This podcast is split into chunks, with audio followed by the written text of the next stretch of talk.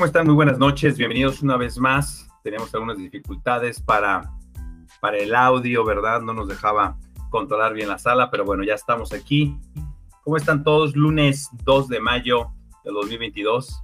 Eh, arrancamos con este nuevo capítulo de nuestro libro que estamos leyendo en, este, en esta plataforma de Telegram, en nuestro grupo Compartiendo Sabiduría, eh, en el cual nos reunimos un grupo de personas, siempre buscando tener más y mejor eh, conocimiento, más y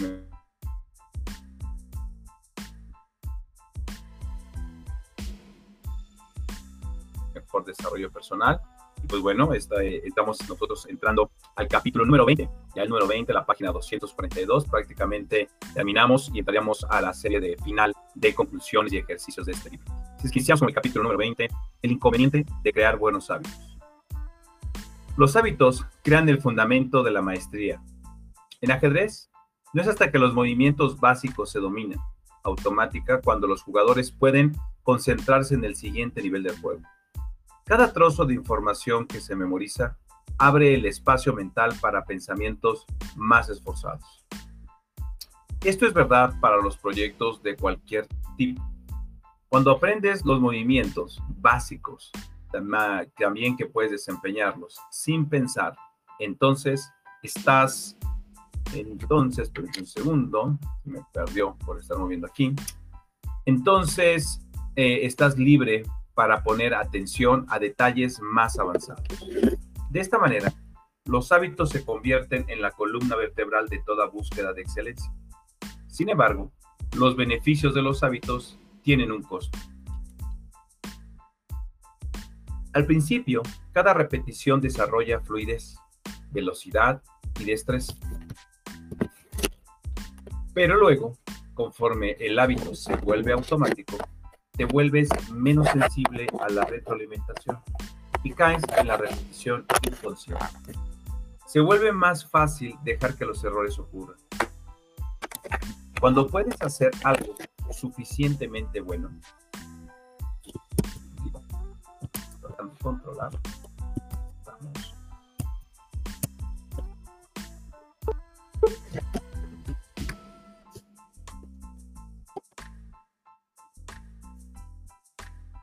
Vamos a acomodar aquí. Tengo fallas, pero qué bueno que estamos en vivo. Ok. Cuando puedes hacer algo suficientemente bueno, estás en piloto automático. Dejas de pensar en cómo hacerlo la ventaja de los hábitos es que aprendemos a hacer cosas de manera automática sin tener que pensar. El inconveniente de los hábitos es que te acostumbras a hacer las cosas de cierta manera y dejas de poner atención a los pequeños errores. Asumes que estás mejorando porque estás adquiriendo experiencias, pero en realidad solamente estás reforzando tus hábitos actuales, no mejorando. De hecho, algunas investigaciones han demostrado que una vez que has alcanzado la maestría de una habilidad, con el tiempo tiene lugar un ligero declive del desempeño. Usualmente, este descenso menor en el desempeño no es causa de preocupación. No se necesita un sistema para mejorar constantemente la manera en que te cepillas los dientes o te amarras las agujetas o te preparas una taza de té por la mañana. Con hábitos como estos, suficientemente bien es lo que requiere? No. Entre menos energía uses en decisiones que son triviales, más energía puedes dedicar a lo que es realmente importante. Sin embargo, cuando quieres maximizar tu potencial y lograr niveles de desempeño muy elevados, necesitas un método matizado. No puedes repetir algo ciegamente y esperar convertirte en alguien excepcional. Los hábitos son necesarios, pero no bastan para alcanzar la maestría. Lo que necesitas es una combinación de hábitos atómicos y práctica deliberada. Hábitos más práctica deliberada igual a maestría. Para alcanzar la grandeza, ciertas habilidades sí deben volver automáticas. Los jugadores de básquetbol deben ser capaces de correr el balón sin pensar, antes de adquirir la maestría que se requiere para hacer tiros de gancho con la mano no dominante. Los cirujanos necesitan repetir la incisión inicial y con los ojos cerrados. Esto les permite concentrarse en los cientos de variantes que pueden surgir durante una operación. Pero una vez que un hábito se domina, es necesario volver a la parte esforzada del trabajo y empezar a construir el siguiente hábito. La maestría es el proceso de estrechar tu concentración y dirigirla hacia un pequeño elemento necesario para el éxito. Y en repetir esa acción hasta que hayas internalizado esa habilidad, para luego usar ese nuevo hábito como fundamento para avanzar hacia la siguiente frontera de tu desarrollo personal. Las tareas viejas se vuelven más sencillas la segunda vez que las realizas, pero en general el proceso no se simplifica porque siempre estás usando tu energía para enfrentar el siguiente reto. Cada hábito deja al descubierto el siguiente nivel de desempeño. Es un ciclo interminable. Alcanzar la maestría es un hábito. Vemos una gráfica, la gráfica de repeticiones, donde en los ejes nos pone automaticidad y en el otro los ejes repeticiones. En la medida en que vas haciendo las repeticiones, la curva se va elevando hasta que llega a convertirse en automático, es decir, línea de los hábitos se vuelven ya inconscientes. La siguiente gráfica habla sobre alcanzar la del campo, donde vas pasando por repeticiones, repeticiones, habilidad, repeticiones, habilidad. La descripción de la figura 16. El proceso de maestría requiere que vayas formando capas de mejoras, una sobre otra. Cada hábito se construye sobre el anterior, hasta que un nuevo nivel de desempeño se alcanza y un rango más alto de habilidades se ha internalizado. A pesar de que los hábitos son poderosos, lo que necesitas es una forma de permanecer consciente de tu desempeño a lo largo del tiempo, de manera que puedas continuar refinando y mejorando tus hábitos. Es precisamente en el momento en que empiezas a sentir que has dominado una habilidad, justo cuando las cosas comienzan a parecer automáticas y tú empiezas a sentirte cómodo, cuando debes evitar caer en la trampa de la complacencia. ¿Cuál es la solución? Establecer un sistema de reflexión y revisión. ¿Cómo realizar tus hábitos y ajustes? En 1986, el equipo de los Lakers tenían uno de los más altos talentosos equipos de básquetbol que se hayan reunido en historia. Sin embargo, rara vez son recordados por ese motivo. El equipo empezó a jugar durante la temporada 1985-1986 de la NBA con un récord impresionante de 29 juegos ganados, 5 perdidos. Los expertos afirmaban que éramos probablemente el mejor equipo en la historia del básquetbol, dijo el entrenador Pat Riley después de la temporada. De manera sorprendente, los Lakers tropezaron en el repechaje de la temporada en 1986 y sufrieron una derrota que los dejó fuera del campeonato durante las finales de la Conferencia del Oeste. El mejor equipo en la historia del básquetbol ni siquiera alcanzó a jugar cada campeón para el campeonato de la NBA. Después de esa derrota, Riley se cansó de escuchar cuánto talento tenía su padre y cuán prometedor era su equipo. No quería seguir viendo destellos de brillantes que se desvanecieran en el desempeño. Él quería que los Lakers jugaran al máximo de su potencial noche a noche. En el verano de 1986, diseñó un plan para lograr exactamente eso, un sistema que llamó C Mejor Esfuerzo para una carrera. Cuando los jugadores se unen a los Lakers, averiguamos si están en la escuela preparatoria. Llamó a esto tomar sus números. Buscamos un indicador. Luego lo integramos al plan del equipo, basándonos en la noción de que mantendrá y luego mejorará sus promedios. Después de determinar el nivel de desempeño mínimo de cada jugador, Riley añadió un paso claro. Le pidió a cada que mejorara su rendimiento al menos 1% durante el transcurso de la temporada. Si tenían esto, estarían dando el CB. De manera similar, el equipo de ciclismo británico del que hablamos en el capítulo 1, los Lakers buscaban el desempeño máximo, tratando de ser un poco mejor cada día.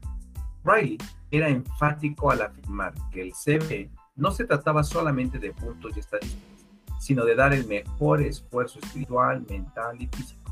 Los jugadores obtenían créditos por permitir que un, oponente corriera hacia ellos para atacarlos cuando sabían que se haría acreedor a una falta por clavarse para tapar bolas. Por si, lo, si por gran improbable que lo atrapando por ayudar a un compañero jugador al que estaba marcando lo había rebasado, y otros actos heroicos poco reconocidos durante el partido. Como ejemplo, digamos que Magic Johnson, el jugador estrella de los Lakers en aquella época, tenía 11 puntos, 8 rebotes, 2 asistencias, 2 robos y 5 rotaciones en el juego. Magic también tenía crédito por un acto heroico no reconocido que consistió en lanzarse por una bola suelta. Más bueno. Finalmente, jugó un total de 33 minutos en este juego imaginario los números positivos, 11 más 8 más 12 más 2 más 1, sumaban 34. Luego restábamos las 5 anotaciones, 34 menos 5, para obtener 29. Finalmente dividimos 29 entre los 33 minutos jugados. 29 entre 33 es igual a 1.870. El número CB de Magic, en este ejemplo, sería 870. Este número se calculaba para todos los jugadores de todos los jugadores y era el promedio del CBE en el que se le pedía mejorar en 1% durante la temporada. Riley comparaba el CBE de cada jugador en ese momento, no solo con los resultados de su desempeño anterior, sino con los de otros jugadores de la liga. Como afirmaba Riley, medimos jugadores del equipo, sino a jugadores de otros equipos de la liga que juegan en las mismas posiciones y tienen roles similares dentro de sus respectivos equipos. la crónica deportiva Jackie McMullen afirmaba, Riley anunciaba cada semana a los mejores jugadores de la liga en el pizarrón con letras grandes y los medía contra los jugadores correspondientes de su propio plantilla. Los jugadores sólidos confiables por lo regular tenían un resultado superior a 600 puntos, mientras que los jugadores elite obtenían al menos 800 puntos. Magic Johnson, quien entregó 138 triples dobles en su carrera, por lo regular tenía más de mil puntos. Los Lakers también enfatizaron el progreso que se lograba año tras año, haciendo comparaciones históricas de datos de CB. Riley decía, comparamos el mes de noviembre de 1986 con el mes de noviembre de 1985 y le mostrábamos a los jugadores dónde estaban haciendo las cosas de mejor o peor manera que en la temporada anterior. Luego, les mostrábamos cómo sus resultados de desempeño de diciembre de 1986 se comparaban con los de noviembre. Los Lakers desplegaron el sistema CBE en octubre de 1986. Ocho meses después, llegan a ser los campeones de la NBA. El siguiente año, Pat Riley llamó a su equipo a obtener otro título lo que, los, lo que convirtió a los Lakers en el primer equipo en ganar dos campeonatos consecutivos en 20 años después. Él dijo, mantener un esfuerzo es la cosa más importante de cualquier empresa. La manera de ser exitoso es aprender cómo hacer las cosas correctamente y luego hacerlas de la misma manera todas las veces. El programa CBE es el ejemplo perfecto del poder de reflexión y revisión los Lakers ya eran talentosos. El programa CB les ayudó a obtener lo mejor de lo que tenían y asegurarse de que sus hábitos mejoraran en lugar de declinar.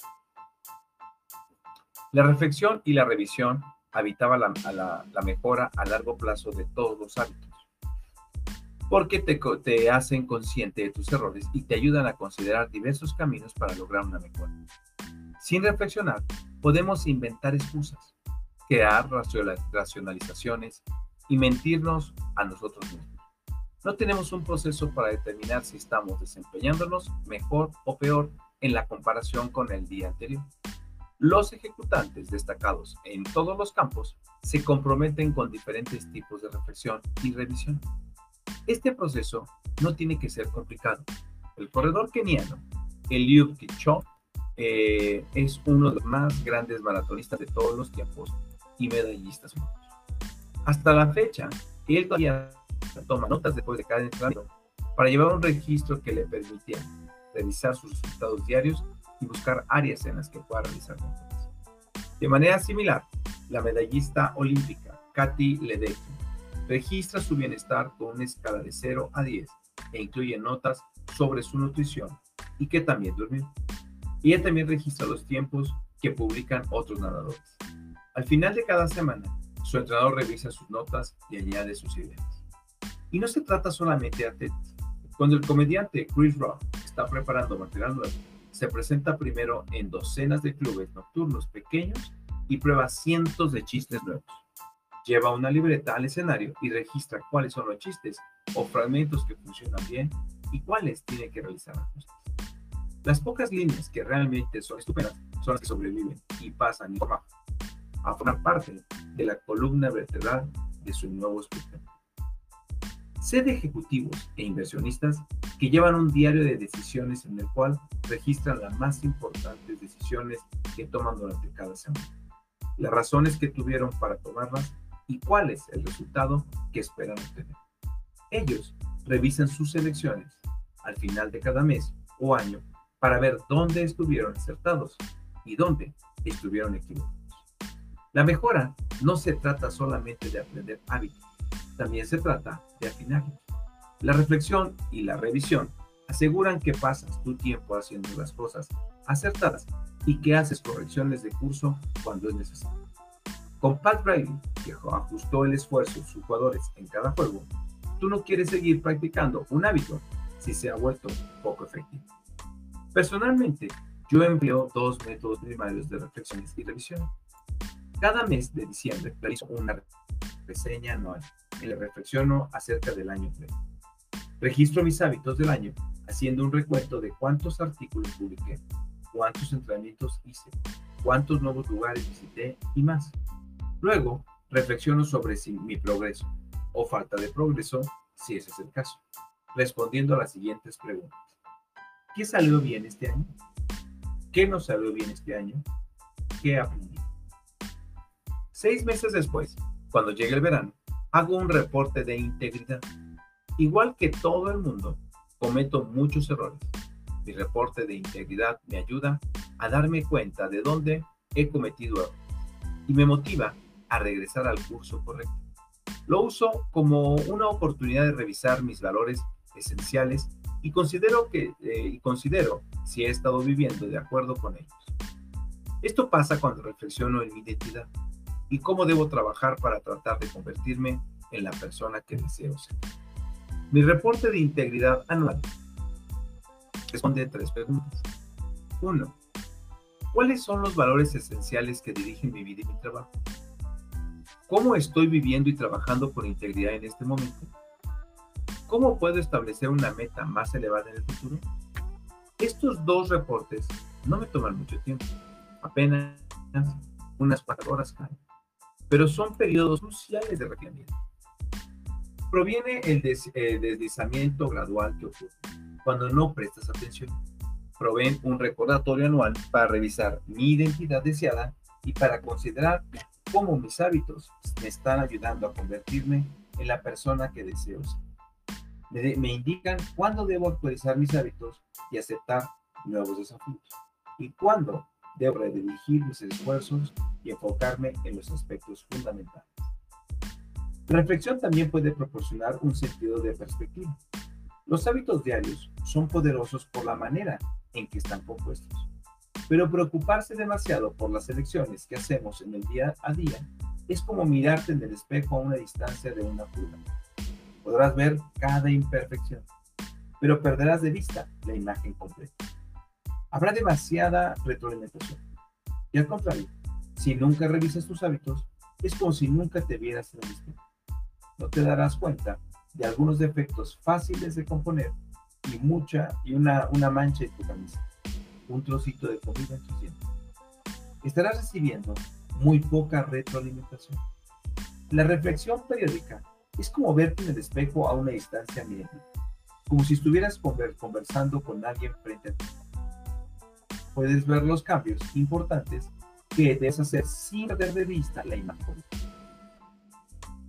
Todos, queremos ver toda la cadena montañosa sin obsesionar con cada cada Finalmente, reflexión y la revisión ofrecen un tiempo ideal para revisar uno de los más importantes aspectos del cambio de conducta, la identidad.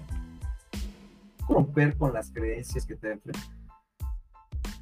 Al principio, repetir un hábito es esencial para construir evidencia de tu identidad de ser. Conforme aseguras una nueva identidad, sin embargo, esas mismas creencias pueden frenarte e impedir que alcances el siguiente nivel de crecimiento. Cuando trabaja en tu control, tu identidad crea un tipo de orgullo que te impulsa a negar tus puntos débiles y evita que crezcas verdaderamente. Este es uno de los más grandes inconvenientes de construir hábitos. Entre más sagrada sea una idea para nosotros, esto es, entre más profundamente esté vinculada a, una, a nuestra identidad, más fuertemente la dependeremos de la crítica. Verás esto en todas las industrias. La maestra que ignoró los modernos métodos de enseñanza y mantiene sus antiguos y probados planes de estudio. El gerente veterano, que está comprometido a hacer las cosas a su manera. El cirujano, que descalifica las ideas de sus colegas más jóvenes. La banda, que produce su primer álbum que enloquece a los fanáticos y luego se queda atorada en una toalleta. Entre más son aferrados a una identidad, más difícil se vuelve creer, crecer más allá de él. Una solución es evitar convertir un aspecto de tu identidad en una abrumadora porción de lo que tú eres. En palabras de inversionista Paul Graham, mantén pequeña tu identidad. Entre más permitas que una sola creencia te defina, menos serás capaz de adaptarte cuando la vida te presente desafíos. Si dedicas todo a convertirte en capitán del equipo o en socio de la firma o cualquier otra cosa, entonces la pérdida de esa faceta de tu vida te hará naufragar. Si eres un vegano y luego desarrollas una condición de salud que te obliga a cambiar de dieta, tendrás una crisis de identidad en tu mano. Cuando te aferras demasiado a una identidad, te vuelves frágil. Si pierdes una cosa, te pierdes a ti mismo. Durante la mayor parte de mi juventud, ser un atleta fue la parte más importante de mi identidad. Cuando terminó una, cuando terminó mi carrera como beisbolista, luché para poder encontrarme a mí mismo. Cuando pasas por tu vida en definir de una forma y esa forma desaparece, entonces ¿quién eres en ese mundo? Los veteranos militares y ex empresarios portan similares. Si tu identidad está envuelta en una creencia como soy un gran soldado, ¿qué sucede cuando tu servicio termina y tienes que volver a empezar? Para muchos dueños de negocios, su identidad equivale a algo parecido. Soy el equipo o soy el fundador. Si has pasado cada minuto trabajando en tu negocio, ¿cómo te sentirás después de vender tu compañía? La clave para mitigar estas pérdidas de identidad consiste en redefinirte a ti mismo de tal manera que mantengas importantes aspectos de tu vida, incluso si tu rol particular cambia. 1. Soy un atleta.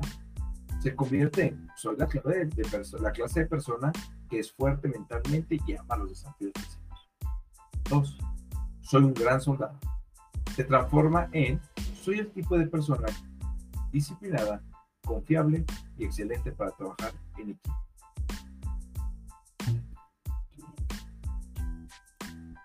Soy el director, soy el director ejecutivo.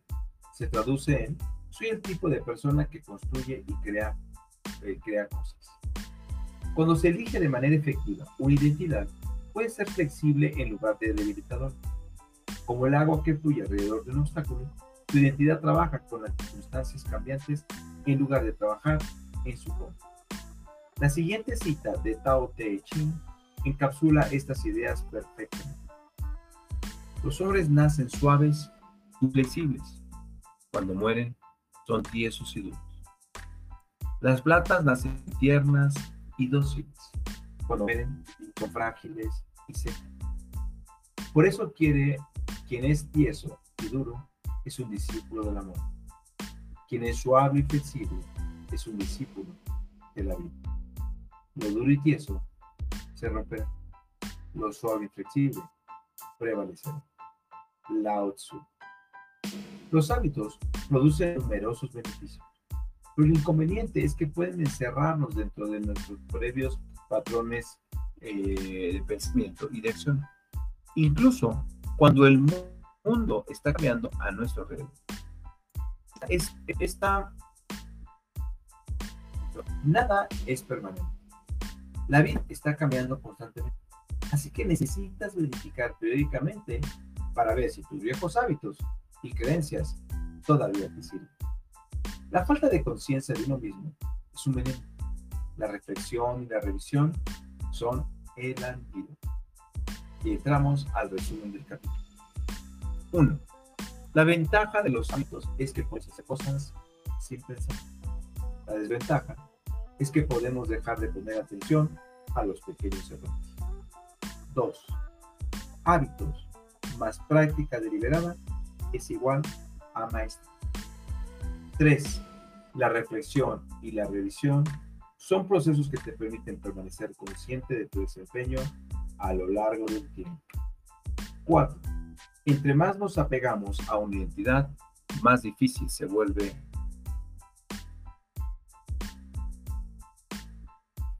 crecer.